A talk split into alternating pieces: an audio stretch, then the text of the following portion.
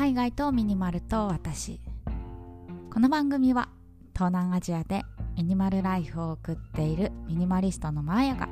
100日間のシンプルライフを通して感じた偏愛アイテムをご紹介する番組です。100日間のシンプルライフルールはたった2つ。1すべての持ち物をクローゼットにしまう。2 1日1アイテム引き出す。このラジオが物であふれている皆さんの日常のスパイスとなれば幸いです。はい。今日は11月7日日曜日ということで日曜日ですよ。なんか本当にね好きな曜日だな。まフリーランスなんでねあんまり土日休みとかそういうの関係ないんですけどやっぱりさちょっと日曜日とか土曜日ってテンション上がりますよね。でね今日ベトナムはすごく天気が良くてなんかすがすがしい一日になりそうだなと思いながら今日は朝収録をしております。で今日はですね47日目ということではいトリートメントの話をしたいなと思います。このね100日間のシンプルライフ始まってから私ずっとねシャンプーだけで生きてきたんですよ。まあ正確に言うと最初はね湯シャンから始まり確かね10日間ぐらいしてやっぱシャンプー欲しいわと思ってシャンプーを引き出しそこからねそんなにトリートメントがなくてもいけるなみたいななんかそんな感じでねストレスがなかったのでしばらく出していなかったんですけどようやく47日目でトリートメントを引き出してきました。まあ、今まではね私シャンプーとあとはね、えーと、ベビーオイルでちょっと毛先とかねあの整えたりしてたんですけどようやくね髪の毛のコンディションが整ってくるのではないかなと思っております。ということで今日はトリートメントとあとはね髪型の話をしたいなと思います。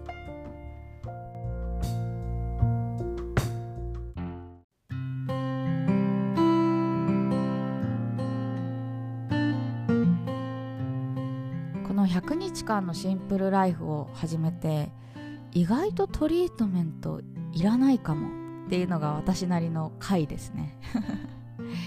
まあずっとねシャンプーだけで生活をしていたんですけど私シャンプーがね美容室で買った結構美容液成分がねたくさん入っているシャンプーを使っているのでトリートメントをしなくてもそんなにパサつきが気にならない。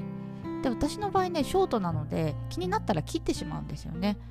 だからそう思うと意外にトリートメント使わなくてもいいのかもって思いながら生活をしていました。まあなんですけどね今日美容院に行くし多分ねまた髪の毛のテンションが変わると思うので それを見越してねトリートメントを引き出したって感じです。で私がね今使っているトリートメントっていうのがナプラっていうメーカーのリラベールというシリーズです。このナプラっていうね会社さんあの N ドット？ヘアオイルで有名なあの N ドットのメーカーさんなんですけどこれね美容室で買いました。日本のやつですね。日本だったらいくらで買えるんだろう？意外と安いんですよ。でコスパもいいというか。私ね1リットルの詰め替えを買って確か4000円とかそれぐらいでした。なんか美容室で買うものにしてはすごく安いなと思いながらもあの購入した感じですね。で私はねこのナプラのトリートメントを1リットルの詰め替え用で買っているのであのボトルに入れて詰め替えボトルに入れて使っています。あの詰め替えボトルもね大小様々あると思うんですけど私はね 50ml っていうめちゃくちゃ小さいやつに詰め替えて使っていますね。まあ今まではね普通のプッシュタイプのボトルあの薬局で売っているような形のものをよく使っていたんですけどやっぱりさあれってかさばるじゃないですか。なんか保管するにも場所取るし捨てるにも場所取るしなんかいちいちかさばってうぜえなみたいに思ってさそこからねあの詰め替えボトルに切り替えました。であとはね、まあ、そこもヌメヌメするじゃないですか。あの洗面台とか、まあ、水回りとかに置いてたら絶対濡れちゃいますよね。でさ面積が大きい分ぬめりもなんか広がるしなんかちょっとそれも気持ち悪いなと思って今では小さな詰め替えボトルを洗面台に濡れない場所に置いてで、えー、お風呂の時に持っていく。そんなスタイルでいつも、えー、お風呂に入っています。でねまあこのスタイルだったらさ別に小さなボトルじゃなくていいじゃないですか。大きなボトルで濡れない場所に置けばいいでしょって思うと思うんですけどこれにはちょっと訳があってね。私ねあの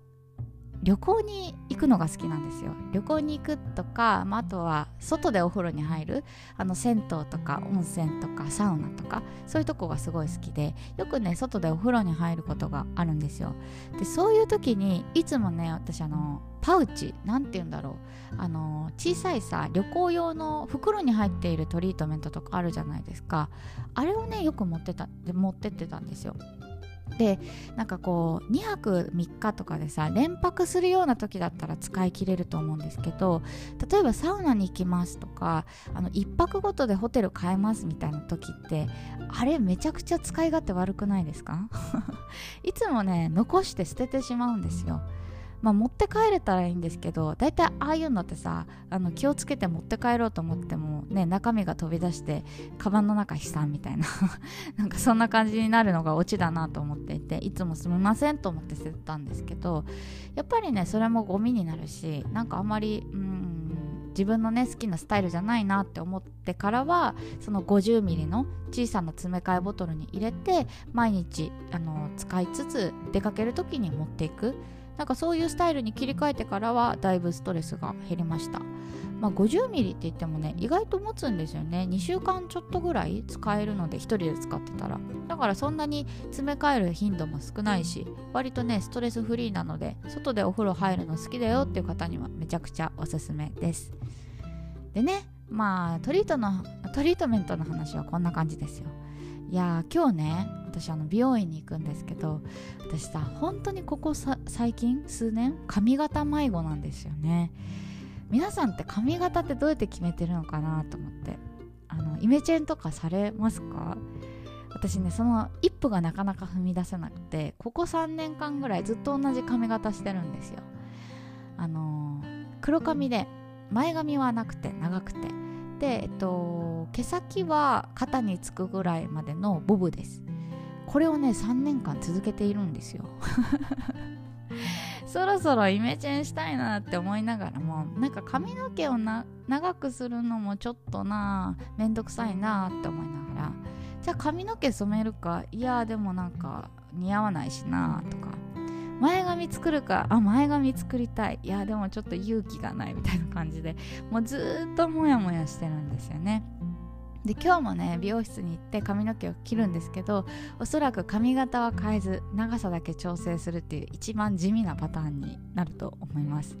いや本当にねあのイメチェンしたい願望は強いんですけどなかなかね勇気が踏み出せず皆さんはどういう気持ちでなんか髪型を変えたりしてるのかなと思ってこんな話をしました。もしね私と同じような髪型迷子のお友達がいらっしゃったらぜひコメントいただきたいのとそんなね髪型迷子の諸君に一歩あの背中を押したいよっていう方がいらっしゃったらぜひコメントください。はい。ということで今日はこんな感じにしようかな。最後まで聞いていただいてありがとうございました。明日は何を話そうかな。